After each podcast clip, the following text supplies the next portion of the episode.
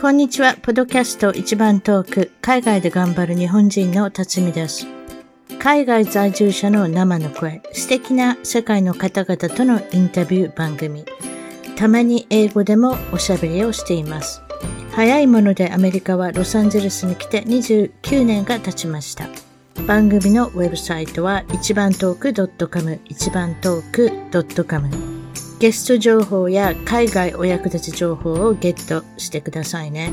番組からのお願いです。iTunes ポドキャストのアプリから一番トークの批評、レビューから5つ星をいただけたら嬉しいです。星が増えるとランキングが上がり、もっとたくさんの方々に聞いていただけるので、ぜひ私の小さな番組を応援してください。それではポッドキャスト一番遠く海外で頑張る日本人の方は、え今日はですね、日本の大阪の特派員の、えー、ともさんに来ていただきました。こんにちは。こんにちは。大阪から来ました。はい。ありがとうございます。大阪から来ていただいて、はい、えー、大阪の特派員ということで、はい、えー、このまま私も大阪弁でだらだら喋れるかなと思って、あの、トモさんに来ていただいたんですけれども、これトモさん、軽い自己紹介をしてください。はい、皆さんに、あの、トモさんはまだ初出演ですね。えー、初出演ですので、どうぞ、自己紹介、はい。はい、皆さん、あの、はじめまして、ともと申します。えっ、と、大阪市の北区というところに住んでまして、えー、大阪駅に歩いて行けるようなところですね。で、えー、そこで、えっ、と、結婚して今何年かな ?20 年ぐらいですかね。で、えっ、と、うん、今は主婦をしております。で、子育てを、に、まあ、子育てって言ってもそんな、あの、しっかりしてるわけじゃないんですけど、そちらの方に専念をしております。はい。そうですか。ということで、専業主婦で、はい、えっ、ー、と、お子さんが確か5、6歳ですか？女の子。えっとね、今、1年生の7歳になりました、ね。あ、7歳になりましたか。そうですか。はい。ちょっと北区っていうのは、はい、今、さっきもあの言っていただきましたけれども、大阪駅に歩いて行けるって皆さんが、どうしてそんな、ま、ど真ん中に住んでるんだろうと思われてるかもしれませんけれども、あの、はい、いかがですか？どういうことでそこに決められたんですか？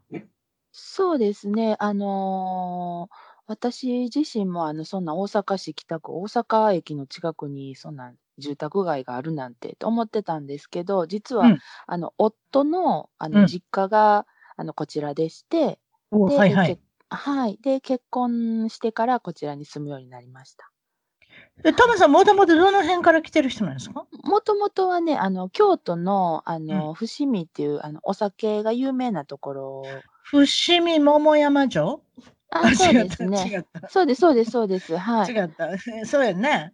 はい、そうですね。あの、織田信長さんがやったとこやね。違います？伏見桃山って言ったら。えっ、とね、豊臣秀吉ですかね。あ、すいません。いきなり間違えました。適当なこと言うでしょ？いかに歴史の、あの、いやいや、ね、私もそんな言われると、いやいや、もうそれを、それ、それぐらいかな。そこそこまで。でも、伏見桃山町まで言えてんから許してなんて。いやいや、もうすごい、すごいです。あの、お酒どころのところから。あ、なるほど、お酒どころ。ということは、お酒も飲むんですか？お酒はね、日本酒はちょっとあんまり飲まないんですけど、まあ、うん、少しビールとか、うん、うん、ぐらいは飲みます。あ、そう。ということで、でも、伏見市から来たら、北区っていうのは大都会の感じじゃなかったですか？初め、住ま住まわれてみて。どういかがですか？そうですね。うん、やっぱりあの、のどかな感じのとこだったので、うん。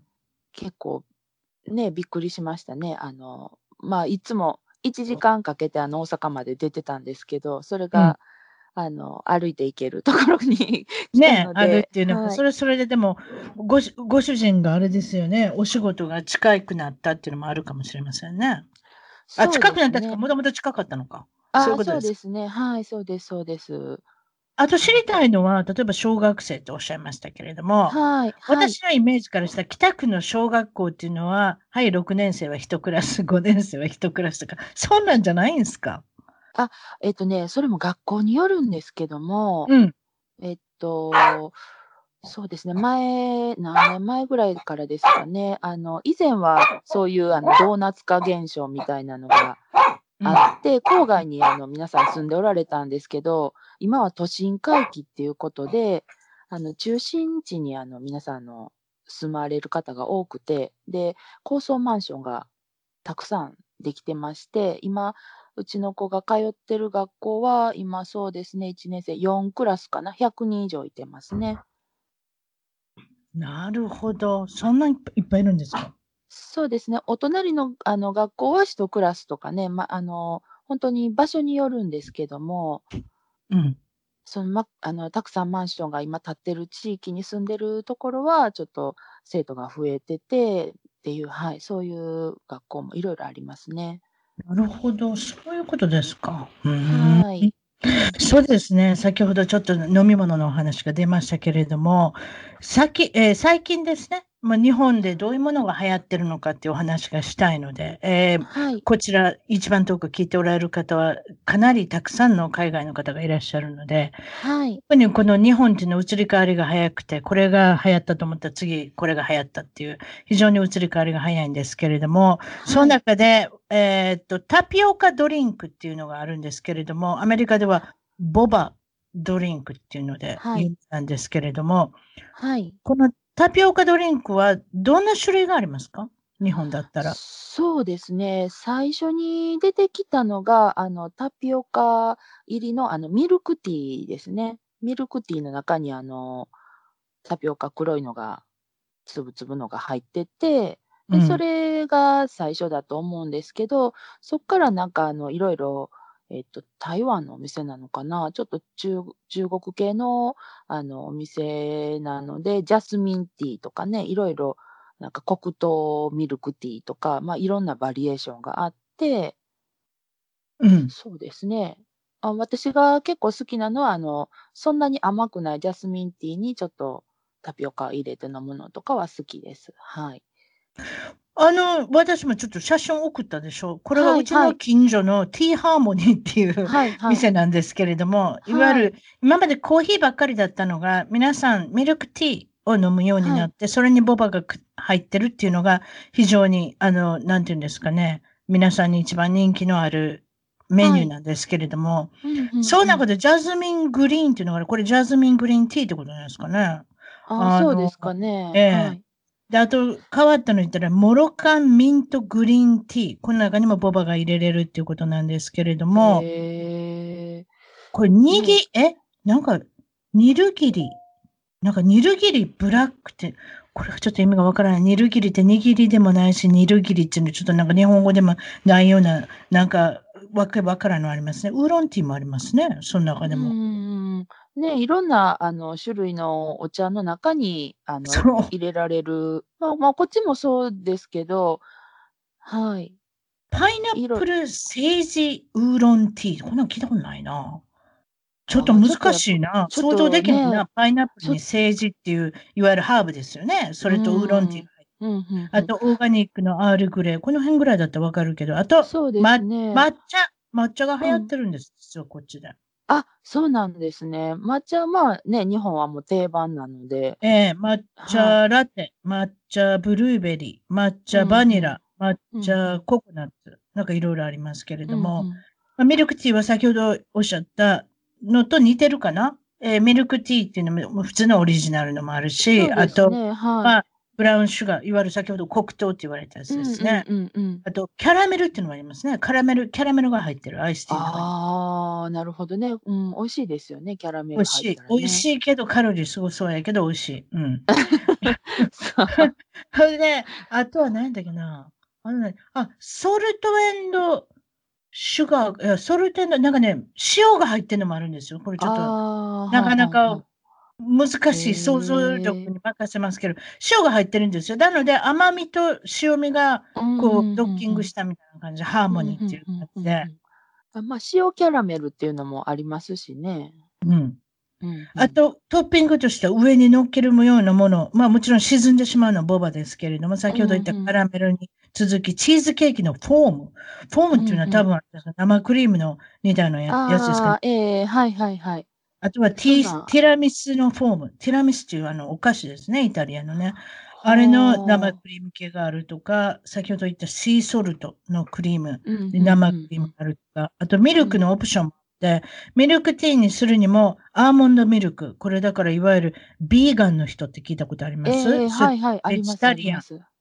だから野菜しか食べ、あ、違った。お肉が食べれないとか、動物食品が全然食べれない人にとっては、アーモンドミルクだったり、オートミルク。そして私たちがいつも飲む、まあ、あれですね、牛の、で牛からできたハーフエンドハーフっていう、あの、いわ日本でハーフエンドハーフって言います？なんて言うんですか？なんて言うんですかね。あの、スジャータみたいなやつ。なんて言うんやろ、あれ。スジャータって言ってますよね。確か。そうですね。まあ、そう、うん。あんまり私も使わないので。ですよね。でもまあ、それが生クリームっていうのかな？え、日本、英語で見たら生クリームかな？わかんないですけど、ヘビークリームとかハーフエンドハーフとか、ちょっとライトな、ちょっとヘビーなっていう、この感じで分けたのが入ってるっていうね、なかなかこれも面白い。すごいですね。いろいろ、あの、今全部読んで、全部私、あれで試したことないで、黒糖、えー、っと、アイスミルクティーぐらいのもんやで。だって怖い。ですよね。怖いもん。そううん、もし間違ったらどうするのな、600円ある。でもアメリカの、アメリカのいいところは、はい。自分嫌いやったら返せんねんね。確か。え？えー、これ美味しくない？って言ったら次作ってくれるわ。絶対作ってくれる。100%。あ、そう、それはちょっと日本にはなかなかやろ？う日本絶対あるやんな。うん、日本はハードル高いな。だって服買っても返されへんとこもいっぱいあるやろ？多分日本やったら。うん、あんまり、そうですね。返せるとこもあるけど、うん、そんなに返すっていう文化はあんまりないん違うかな。そう。それよりも。絶対ない。あ、うん、それね、ヨーロッパは知らんねでもアメリカは絶対返せんねん。食べ物でも。まずいって言ったら。ひどい人なんかレストランに入ってやで。自分のご飯出てきてな。半分以上食べてな。これやっぱり美味しくないから返しますって。見たことあるで、そういう人。それもすごいよ。ややらしいな。そそれはちょっとね、なんかコストコって、あの、日本、まあ、そちらではコスコっていうんですかね。うん、うん、コスコ、うん、コストコ、はい。ねえ、そこ、コストコで買ったものは、あの、返せますし。せやろ？あれ、アメリカから作ったメンバーカードでも大丈夫やねんて。あ、聞いたね。尼崎のコスコ行ったから大丈夫やねん。私、そう？やってあれはだから。私も、あの、尼崎のコストコに。やろ？行くやろ？だからグローバルで使えないで皆さん覚えておいてくださいね。たとえロサンゼルスのコスコでメンバーシップになっても、尼崎に帰った時に、甘で使えるっていうね。すごいでしょ。あ、あともう一つ、ボバ、ボバドリンク、タピオカドリンクで思い出しましたけど、アメリカは砂糖の量を調節できんねん。100%は言わんでも来るわな、100%で。でも、あの、その砂糖の量が気になる人とか、ダイエットしてる人もいるやん。そういう場合は、あの、それじゃマイナス25%、だから75%の砂糖入れてくださいとか、50%の砂糖入れてくださいとか、そんな言えんねん。へえ、作る方大変ですね、それね。でもなんでか知らんけど25で割るような数になってんねん、アメリカって。私もそれは慣れてきたもん。どういうことかわからんけど、だから100か75か50%か25%って人もいるかな。ね。ちょっとひょっとしているかもね。うん、そういう、そういうことも、まあ、おぼあれあれで予備知識ですけど、いらんことばっかり、あの、お おばあちゃんのくせみたいですけど、まあそういうことで、あと流行ってるもの、日本で、はい、台湾のカステラっていうのがあるって言うんですけど、これどういうまだ台湾ですね、これ。タピオカも台湾じゃないですか？そまあまあ、そのあのお店の横とかに、まあ、同じお店とかに売ってるんですけど、うん、あの美味しそうやなと思って、うん、一回買ってみたら、いわゆるカステラとちょっと違って、スフレケーキみたいな、ふわふわ、プルンプルンってした感じの。ふわふわ感のあるケーキ。うん、そうそうですね。でもカステラの味なんですか？長崎屋のカステラみたいな。うん、よりはちょっとあっさりした感じでしたね。うん、あっさりってやっぱ銀層のカステラってあっさりめやったな。あ、そうですかね。私、いつもどこやろう。な、え？どこやったっけな。大阪って言ったら銀層とか有名ですね。あ、あそうなんですね。うん、私、いつも長崎のカステラをいただいてて、その銀層。食べたいいですねことない。。ああ、もう食べる話したら本当に日本が恋しくなってきた。それで、もう一つ、もう一つ、あの、さつまいものデザートの店？ああ、はいはいはい。あのーまあ、大阪駅が近いので、今、その大阪駅の近くのお店なんですけど、もともとは、あのー焼き芋だけを扱っておられる、あの、小さなお店やったのが、そのうんスイーツの方にも、ね、あの、展開されて、それから、すごく、あの、お店が、あの、ふ流行ってきて、今、4確かに店焼き芋よりも、焼き芋よりもな、昔からでも、スイートポテトパイとかなかった？そんな。そうそう、よくあります、あります。今はなんか、ようんく買ってもらったあれやな。そうです、そうです。スイートポテトみたいなんとか、あとはなんかクレープとか、うんプリンアラモードみたいなんで、あの、さつまいも。焼き芋やもやればやる、あれやな、もうバラエティ豊かにできるわけや。それで何 ?4 店舗ぐらい広げはったん？そうです、そうです。はい。すごいな。でも食べたくなるよね、さつまいもってね。それで、アメリカのさつまいもと言われるもの、いわゆるスイートパイって言われる、スイートパイじゃない、スイートポテト、うんうん2種類あんねん。へー1種類はアメリカの店でしか見ないオレンジ色のヤムって言われるものね。でも、あオレンジ色のやつ、それ食べても美味しくないねん。それで、いわゆる日本の黄色い、焼いたら黄色いさつまいもは、はい。韓国とか中国とか日本の店行かなないねん。はあ、い、お、あの、あれですよ。あの、その、その中でもバラエティいろいろありますよ。あの、さつまいもの中でも。嘘 本当に。か？え、い、いろいろあって、あの、なんか、ちょっとねとっとしたんとか、さっぱりしたんとか、ナルトのなんとかってなかった？ナルト金時みたいなんで、シルクスイートとか、えっとねやっぱこだわってるな、日本は。そうですね。だから、それをまた焼き芋にすると、あの、それぞれお美味しいんですけど、ちょっとずつ味が違って、また、美味トしいですよ。トトムさんはどれが美味しいと思うんですか？焼きもしたら。す私はそうですね。何がいいかな？いや、私結構雑食性なんで何でも美味しい。何でも美味しい人が焼いてくれるんだって、それで十分っていうね。でもあれ、オーブント、ねオーブはいントースターで結構すぐ焼けますよね、こっちでもね。あのね、どうやって焼いてるんですか？あのね、甘みを出そうと思うと、うんなんか、あの、ちょっと低温160ぐらいかな。100そうそうお店によって多分違うと思うんですけど、それで、あの、さっと焼くよりは、長時間ちょっとじんわり焼くと甘みがすごく出てきて、はいはいはいはい。美味しい。あ、いいこと聞いた。それで今今までの私のスピード、焼き芋のオーブントースター40分やめて、もうちょっと温度低くして？そうそういうこと？うん、そうすると、あのまあ、かもしれない40分でも多分美味しいと思うんですけど、うん。私前作った時どれぐらいやったかな？結構1時間以上ももっと焼いてましたね。焼いて？うんあそんなんぜ全然気づけへんけど、皆さんもやってくださいね。ええそれが美味しくなる、甘くなる焼き芋の焼き方っていうね。まあ、オーブントースターでも設定がありますので、少しばかしは、えっ、と、温度を低くして、そして長時間で焼くという。そうですね。なんかあの、クックパッドっていうのがあの日本であるんですけど、はい。あのーメニュー、こう検索いろいろ載ってるところで皆さんも投稿したりするそういうサイトがあって、うんうんで、そこ見でなんかあるかもしれん。うん。はい、そのクックパッドっていうのでいろいろ焼き芋人気とかっていう感じで検索してもらうと、うん多分いろんなあのレシピが出てくるかなと思います。そうやね。意外うんに基本中の基本のお料理でも、いろいろ今出ますからね。クックパッド以外にももちろんいろんな、うんうんあと、そうそう、批評書い、いろいろあり批評書いてる人もいるし。うんうんうん。ねあと5つ星になってるやつとかなんかいろいろありますけども、そうですか。流行ってるものといえば、最近、こそのうですね1年、いわゆるあれですよね、コロナのあの流行から、もうそんなんも吹き飛ぶぐらいに売れた映画っていうのがあるんですって？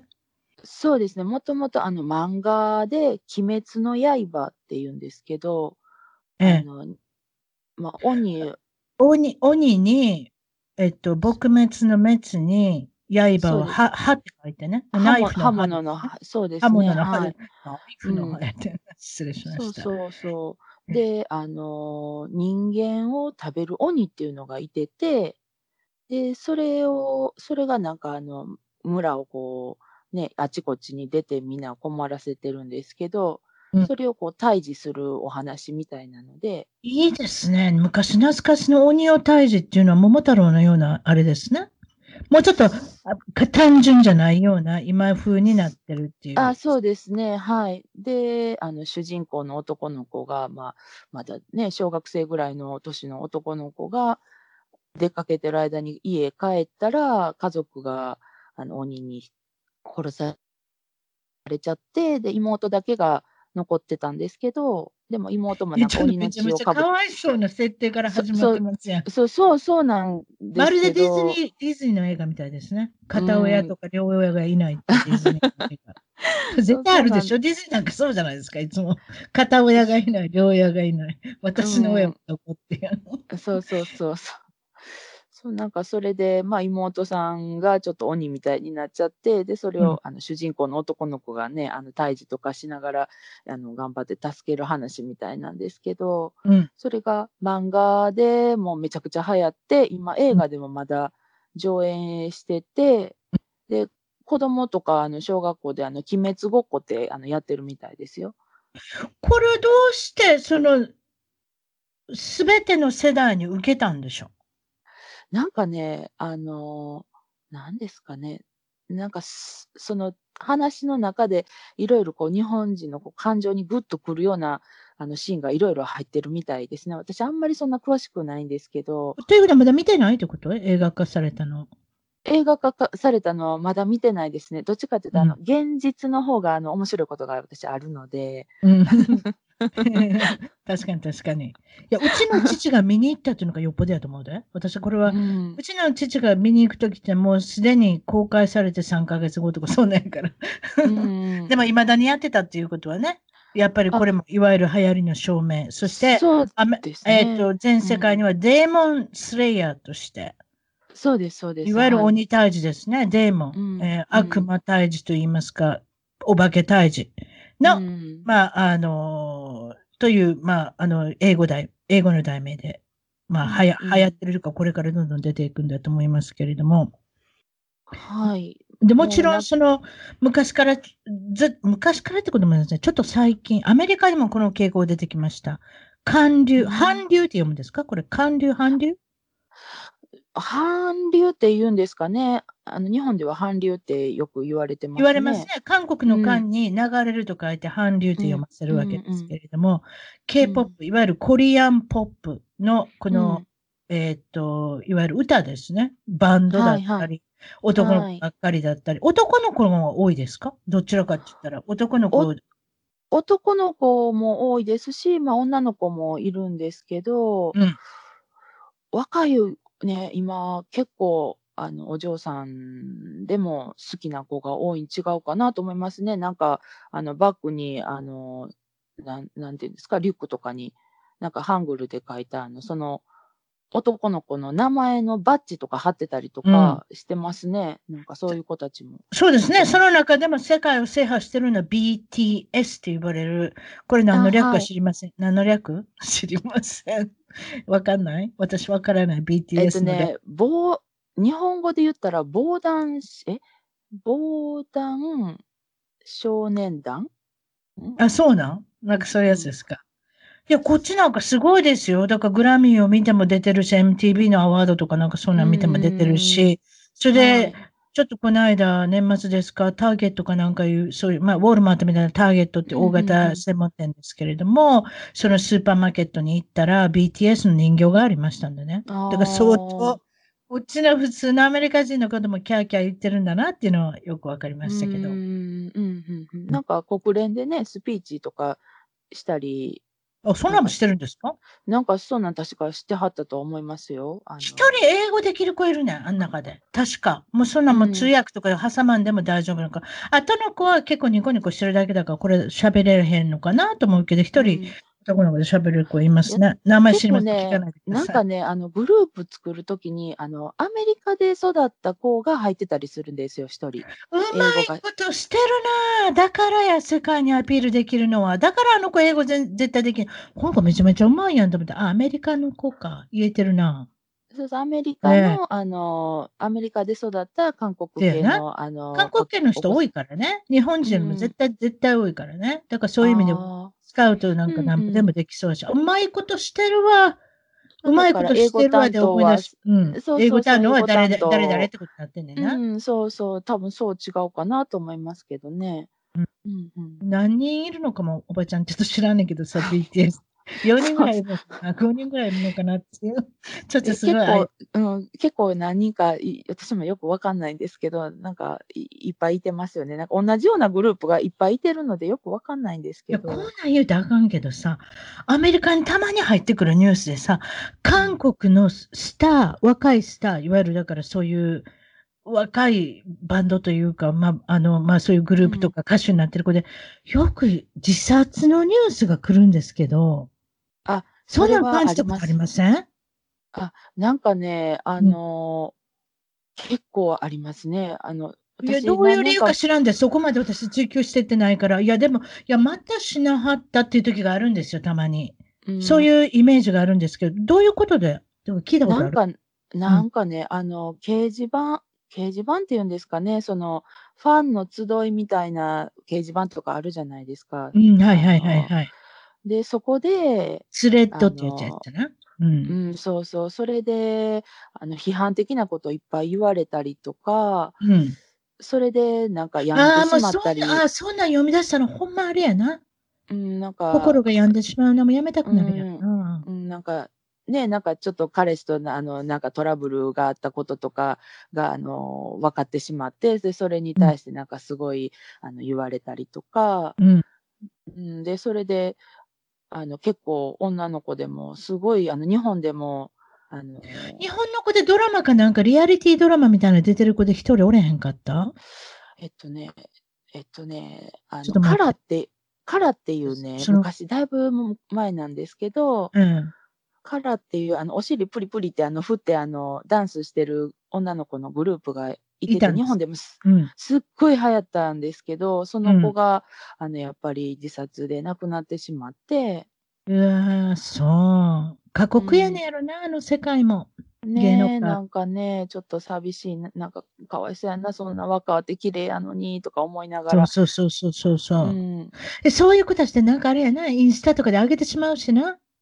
ね、うん。これ、だからこれ、最終的にはこれが、あの世に行く前の3日前の写真ですとかで、それも悲しい話やしな、ファンにとっては。うん、うん。ああ、そういえばこの子悲しそうな顔してるとかさ、うん、なんかインスタのメッセージもそういえば今から考えるととかなるよな？うん、うん。どっちかって言ったら、昔ね昔みたいに何も、あの、そういうものは残りませんの時代じゃないですからね。もう最近は、インスタとかツイッターしてなんぼみたいなうん感じですもんね。うんうわそれも辛いですね。あと、昔もそうですけど、うん。アメリカの、私私が思うにはですよ、アメリカの芸能人、いわゆるハリウッドの人とか、はいはい例えばそういう歌、歌ってる子とかの、その、権利っていうんですか、いわゆる自分がどれぐらい儲かるかっていうこと。ああ、はいはいはい、はい。内容は日本も韓国も低いと思いますよね。安いと思うんですようね。ん。なんかね、特にグループだし。そうそう、なんか、すごい長い契約みたいですね。なんか、あそう噂に、そう、噂によると7年とか10年とか、せやろ ?18 ぐらい、17歳ぐらい、初めて、まあ、7年、8年、25ぐらいで終わるやん。多分うんちょうどいいかもしれへんやん、それで。で、その間ずっとね、あの、安いお給料で。そう、安いお給料で、なうんやってみたいな感じちゃう？契約が、それに、あの、これ細ない？いや、まあ私がぽちゃぽちゃしてるからあれなんかもしれない。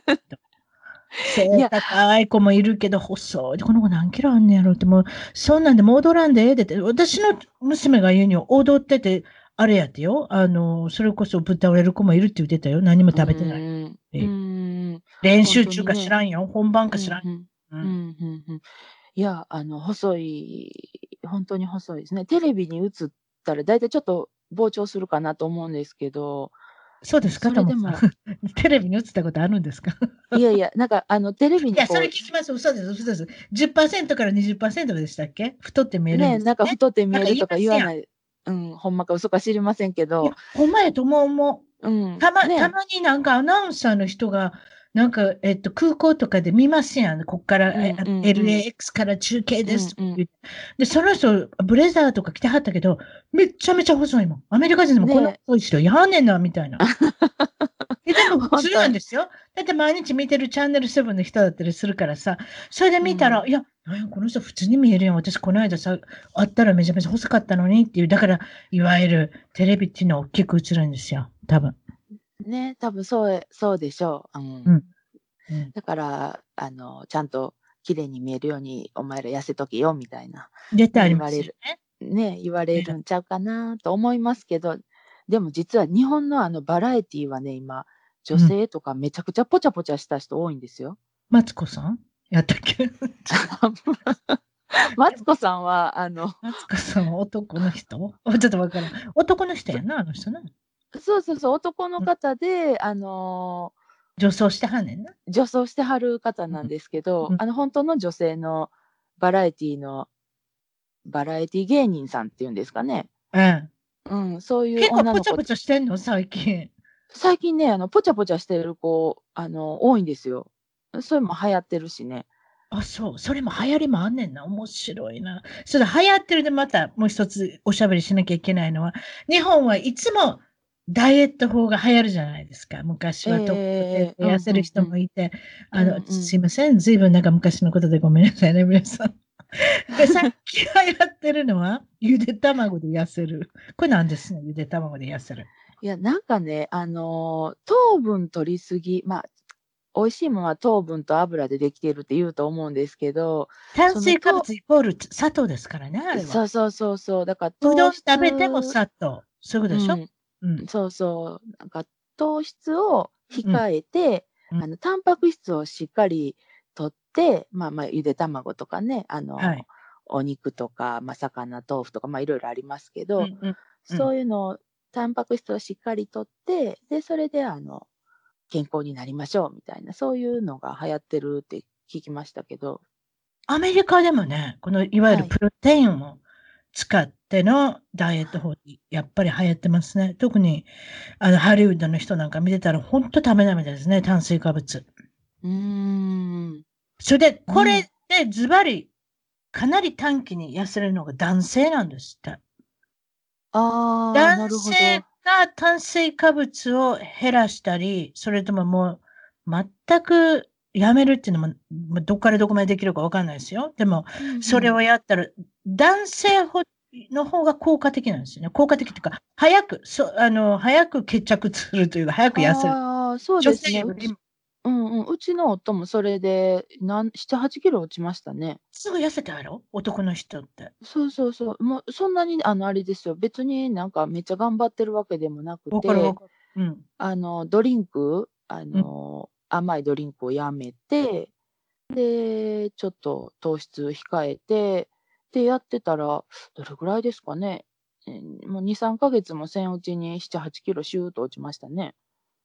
あ、そう。うん。そうやねんね。うーん。なので、今特にね、これね、い1月ですか？アメリカって1月はダイエットの月なんですよ。なんでかって言ったら、年末に食べまくったりとか、ああ、クリスマス終わってみたいな。クリスマスの前に11月に感謝祭あ感謝祭、はいではいはいはい。サンクスギビングスの日から1月11月の末からずっと食べ続けてる人っていっぱいいるので、なので、1月はどこに行ってもダイエットのことしかコマーシャルもダイエットだし、ああ、なあの。運動しましょうとか、特に今ちょっとね、あのコロナのことで、うんうんコロナ太りっていうのも出てきましたんで、そうです そういうことね。うんうん皆さん、あのダイエットには、あの、あれですね、頑張ってはるみたいですね、1月は。うんうんうん。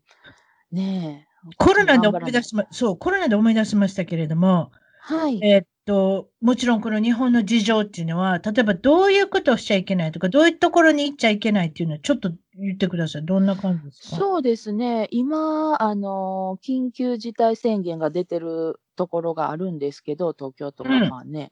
うんで、まあ、東京は結構がらんとしてるみたいなんですけど、今ここの大阪で言うと、うんえっ、と、飲食店が、あの、8時で、うんあの、閉めてくださいみたいな、それもあおの、ーじ自粛、自粛要請なんですよね。あ、あ、なるほどね。勤めてくださいぐらい。うんうん。自粛要請なんで、規約を破ったら何をしなきゃいけないとか、そういうわけでもない。自粛。まあぶうん、今のところそこまでなんかみ名前を公表するぞとかなんか言いつつも、あ、そうなん？言うてたの？うん、なんか そういうところも言いつつもなんやかんや言いながらはあのうんオープンしてるとこは別にだからといってあの大丈夫なんですけど、まあ大体のとこは閉めてはりますね。居酒屋さんとかきついやん。8時やったら。いや、ねもうね、すごいですよ。もうすごい勢いであの潰れていってますね。だからもう閉店いっぱい。そうです。アメリカバー、レバーとか、そういう居酒屋系統とか、いわゆるお酒をサーブするところ、うんはうん全部ですもん。あの、もう営業できないんですもん。うーんええね営業できたとしてもお持ち帰るだけ。レストランはね。ねバーもうん食べ物出してるとこあるか知りませんよ。でも、外で食べてもダメ。今。うーん。あカリフォルニアきついですよ。外出禁止令まであるんですよ。はあ。でも別にそれ破ったからって言って、夜のうん10時から朝の5時までなんですけれども、うんでもうん11時にうろうろしたからって言って、別にどうなるわけでもないんですよね。あもうち いや、だって車の中でマスクする人もいるから、一人で乗ってるのに、それもなんか、いや、そんな人もう日本山のごとくいますよ。大丈夫。もう、あの、息苦しそうに歩いてはるおばあちゃんとか、外やったら外したらいいのにと思ってね、思ってます。この間珍しいこんなこと言っていいのかな別に誰誰って言ってるわけじゃないからさ。でもたまに私日系のママーケットっていうんですか、まま、日本の食料品が売っはいまあ、日系マーケットに行くんですね。で、ちょっとあの狭いんですよね、通路が。やっぱりちっちゃいところにあって、ちうんうんなんていうのかな、あの小狭い感じの店なんですけど。はいはい。でもまあ、カートが2つ、2台が、まあ、なんですかね、通過できるようにはできてるんですけど。うんうんうんうんそんで、ちょうどその冷凍食品のところへんかな、ちょっと忘れたけど、お酒のとこ。なんでもいいけど、通過しなきゃいけなくて、私が、こう、カートを押していったんですよ。わかります？でも、はいはい。ギリギリで通るから、このズンズンズンズンってやったら、すごい嫌がられて、その人に。その人、どういう格好してたかって言ったら、マスクして、あと、うんプラスチックの、なんていうのかな、あの、透明のガラスのシールドみたいなんですか？フェイスシールド、プラス、ゴーグルっていうの？あの、水泳のゴーグルあるやん。それまでしてた。な？でそれでなんて言うたと思う？そのマスクの下から。英語でうん You gotta go around! って言うた。あっち回るって言うた。すごいやろ？多分その人日本人やと思うねん、私。なんで私が回らなあかんのなあ あなた私のことが接近していくの嫌やったらあなたが回ったらいいやんって言いたいやん、私。うん。私、険しい顔してんねやろな、私も絶対。ずっと止まって、どこも動けへんかったん。だでもこれなんか言うたらなんかちょっとあれやん、なんか、ちょっとこの人、ちょっと、なんていうのかな、怖い感じの人やから、だってそんなにマスクして、シールドして何？あの、水泳用のゴーグルして、そこまでする人見たことないもん、私。そこまですんねん来るなやな。ごめんなさい。そんなことないですか？いや、すごい。まあでもたまにそんな人もいるかなと思うんですけど、日本もいるんやろか？いやー、面白い人がいますね。イギリス派にやろか？いや、まあもちろんだからどお化粧なんかしないですよ。だってお化粧、そのお化粧の話ですけど、まあ、その方はでも、結局私が勝っちゃって、その勝つって、すいません、すぐ勝ち負けとか言ってしまうんですけれども、そこで私が仁王立ちになって、ドンって勝って、ど絶対動かないと思って、その人ぐるんって回りはってん、やっぱり。すごい気分やったんけど。あ、そう、あの、化粧といえば、マスクしたらもう化粧なんかいらんな。そうそうそう。だからお化粧売れてないみたいですよ。なんか洋服も買わへんし。うん。やっぱり数字的に違うんやろな。そうそう。口紅がもうまず全然売れへんみたいですよ。ファンデーションもいらんし。口紅はマスクとあれですよね。マスクついちゃう。そうそう。目だけやから。うん。うんにっこりしても、笑にっこりしてもね、あの、カリフォルニアの人とかよくニッコニコニコニコしはるんですよ。目があったらにっこりしてって、そんな、うん、そんな見えへんやん。ほんなら、子供か、子供たちなんかどない思ってんのかね、あの赤ちゃんとか。この人らみんな笑う人やなと思ってんやろか。ね、なんか、その子供っていうの、まあまあ小さいお子さんとかは、あの、大人のその表情を見ていろいろ学んでいくってね、あの、言われてますけど、それが今、そうそうそう、今、だから特に今年、あの、赤ちゃんとかまだ小さいお子さんは、表情が見れないので、うん、あの確かにそういったことは子供の性格の形成にもやっぱり関係するかもしれないね。よく言われる0歳から7歳とか、よくそのいわゆる2桁になるまでは皆さん、大体性格が形成されるって言われるじゃないですか。うん、うん。それがね、なんかあの、ほとんどの人がマスクしてて、周りの表情がわからない。まあ、お母さんとかはね、さすがにとっておられると思うんですけど、家の中ではね。家の中ではね。だから、うん、なんか、あの、発達に影響出るん違うかってね、そういうふうな、あの、学者さんとかで言われてる方もね、いらっしゃいますよね。あとね、アメリカなんかだったらね、今まで出生率で悩んだことないんですよ、この国は。もう、子供作りすぎぐらいに子供ざら、もう、もうどこにでもいるんです。はいはい。なので、それで例えばハリケーンとかありましたろ？あの、はいはい。いわゆる台風じゃないけど、台風みたいなやつね。はいはい。あれ、ああいうのが来てもね、ハリケーンが来てもね、ああ、あと1週間もしたら、まあ出れるな、出れるわとか、例えば避難命令とか出ますよ。うんはいはい、でも、それでもあと1週間もすれば、あと3日もすれば、まあ嵐も収まるやろって。今回はいつ収まるかわからないから、実はアメリカの出生率今低くなってるって聞いたんですよ。えー、すごいですね。去年の半端ないな3月ぐらいからね。うんい。やもちろん去年の3月に、え、ちょっと待って、身ごもってる人はもうちょっとしたらあれやけれども、でもその傾向が少しあるんではないかっていうね、言言われてるんですよね。だいたい去年の1月ぐらいからでしたね、そういった。そうですね。なんかコロナって言い出したんね。言い出したのはね実際問題あるということが、あの、うんうんああの、報じられたのは大体そんなもんですよね。そんなもんですね。1年経ってますもんね。例えば日本で少子化とかってあるじゃないですか。アメリカでええすけど、小沢さんの国ですから。これははいどうしてだと思いますか、トモさんから見て。そうですねどうして解決ができるのかっていうのと、どうしてなのかっていうのと。うん、まずは、あのー今、非正規の社員の方がすっごく多くて、まずうんあの所得が昔に比べたらちょっとだいぶ減ってるんですよね。他の世界は結構上がってるんですけど、うん。だからもう自分のことが精一杯で結婚しない人がまず多いんですよね。あ、なるほど。そっから来てるんですか、やっぱり。まず、そうそう。で、まず結婚しない人も多いし、したくても所得が低くて、なかなかあのこう安定しなくてできないっていう人もいるし、まあ、そういう社会的な背景もあるんですけど、あとは、あの結婚したら結婚したで、まあ、お子さんあの普通にできる方も多いんですけど、うん。あの不妊で、まず赤ちゃんが欲しくてもできないっていう人もめちゃくちゃ多くて、これ昔からですけど、10%から15%のカップルはあれですからね。子宝に恵まれないですからね。でももっと、ねひょっとしたら高くなってるのかもしれないですね。20%そう、そうですね。もうめちゃくちゃ多いですね。あの、不妊の、あの、クリニックっていうのがあるんですけど、うん。それがすごい多いし、うんえっと、なんていうんですかね、あの、体外受精とかそういうので、あの、生まれたお子さんもすごく増えてるみたいですよ。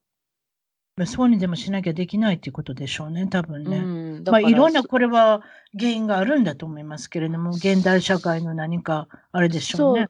そうですね。まあ、食べ物とかね、なんかあの、環境とか、うんまあ、いろいろな、ね、あの、要因があるん違いますかね。多分、そういうので少子化がどんどん進んでるんじゃないかなと思いますけど、まあ、できてるとこはね、3人とか4人とかお子さんいてはりますしね。までもね、その市とかね、地方、地方自治体がね、あ、取りはい組んで、なんか、あの、子供できたら援助くれません？お金。ああ、そう、くはい、はい、くれますよ。あの、くれ子ません？どれぐらいくれます、いや、でも、1万円とかね。ちょっとそんなきゃうん。?1 ヶ月に？うん。せやわな、1万円ぐらいはな。で、あとは何？幼稚園がちょっと無料になったりとかね。ああ、そういうところか。やっぱりだからその、いわゆる一世帯あたりの所得が減ってるから、それぐらいはしてなきゃいけないってことだけど、それだけでは、あれかな、十分じゃないのかな、体制が、ひょっとしたら。そうですね。まあ、なんせあの、大学、教育費がめちゃくちゃかかるじゃないですか。まあ、日本もアメリカも。アメリカもすごいね。その話したらもう長いよ、私。なんて、ねそんなことない。いや、ほんま高い。うん何百万円やもねえ、そうそん。う。だ一から、年に何百万円やで？多分。あ、ちゃうか。うわあ、そうそうそうそうそうそうそうう。ん。だからね、お金がすっごいかかるから、うんなかなかいろいろ考えたら、あまあね、あの、たくさん子供を産みたいなと思っても産めない要因もあるん違いますかね。なるほどね。まあそういったところでね、まあその、いうん日本だけじゃなしに、なんとイタリアも少子化で悩んでるって聞きましたんでね。あそあイタリアのイメージはほら、カソリキャソリックって言うんですか、カトリック。クイメージうんうん梅を増やせのイメージがありますけれども、実はあそこも同じく結婚しない人が増えてるっていうことでね。ああ、なるほどね。あそこの悩みは、えっと、男性がお父さんお母さんと一緒に暮らしてるのが非常に楽だと。お母さんが料理を作り、お母さんが洗濯をしてくれて、自分だけのために儲けてればいいっていうのが傾向らしいですよ、男性の。で、聞きましたね。ちょっとそういうの見ましたけど。うん。ああ、まあ日本もそういうのもあるかもしれないですね。ね。でしょ？の方が楽。うん、実家にいてんのが楽っていうね。ねだってうん実家自体が子供だ、子供が一人だったら二人しかいないわけだから、そんなに困るわけでもうんお前さっさと早く出て行って、給料稼いでこいよっていうわけでもない。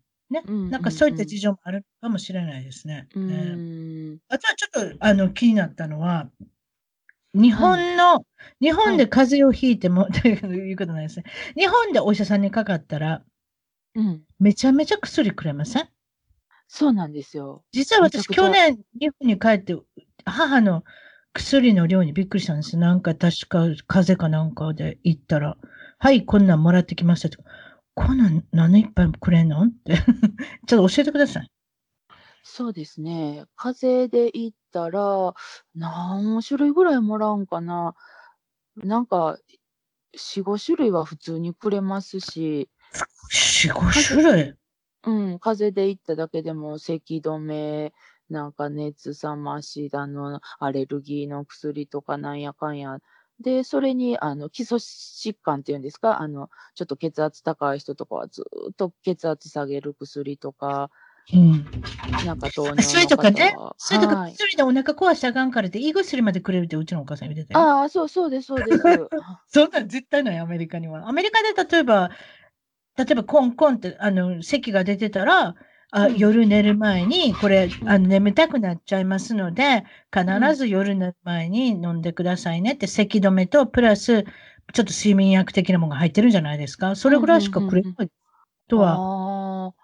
別にね、全然違いますね。風邪の、別に風邪薬って言っても、あの、風邪の症状を抑えるだけなので、まあ本人が寝ているのが一番かなとは思うんですけど、まあめちゃくちゃ。風邪ぐらいだったら、でもアメリカやったらね、結構ね、あの、普通の薬屋さんで売ってる薬も安いし、うんうん結構よく効くんですよ、多分。だからうん、うんうんうんだだから、くすあの、風邪だけでは医者に行くってことはまずないかもしれないですね。ただ、あ咳が止まらなかったりとかしたら、何飲んでも咳止まらなかったら、うんうんうんうん欲しかったので、私は行ったって感じですね。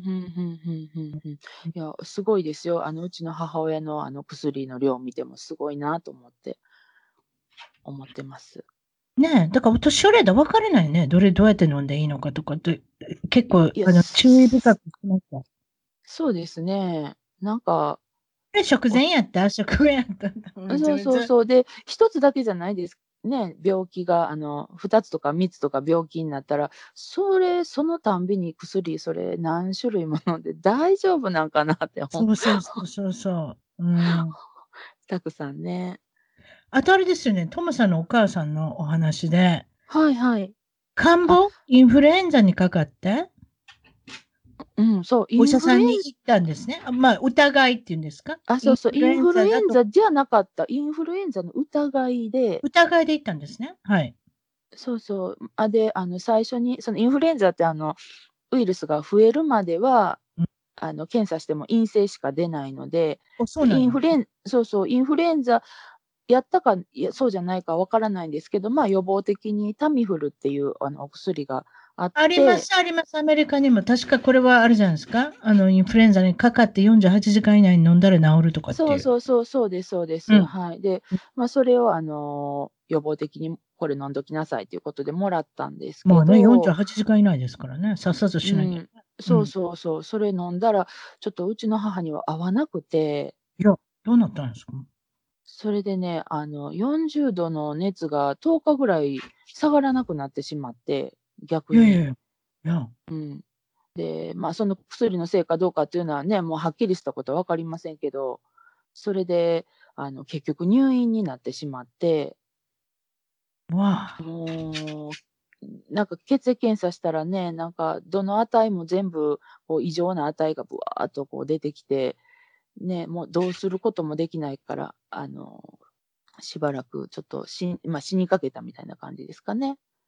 うーうんうんん。うん。そうだっら。そうそうそう。何することもできないのかなそう、お医者さんももう、なんか治療も一旦しない。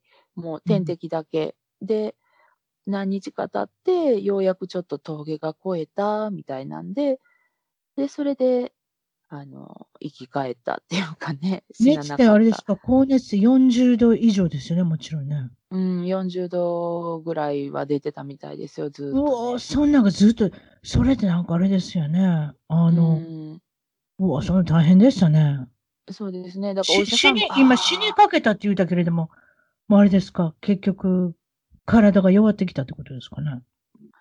うん、だからもうそのね、なんか、あの、なんていうんですか、腎不全とか軟不全とかわかりませんけど、その、もう内臓がなんか、こう、正常に働いてない状態みたいになってしまってて、弱くなっていくんですよね、臓器がね、そうそう。すべてね。うんやっぱり高熱になると。はあ。うんで、お母さんまあ大丈夫だったんですか？それから。あ、おかげさまでね、それで、あの、峠越したっていうので、まあ、1ヶ月ぐらい入院して、まあ、退院して、あの、しばらくしたら、まあまあ、ちょっと疲れやすいとかはしばらくありましたけど、今は元気にしてます。はい、ありがとうございます。ということは、やっぱり、あの、このアレルギー症状っていうのは怖いですね。何でもね。どの薬飲んでもそうです。ね。そうですね。なんか、ね、あの、欧米ではもう使ってない薬とかね、農薬とかも日本では、あの、たくさん使ってたりとかもするらしいのでね。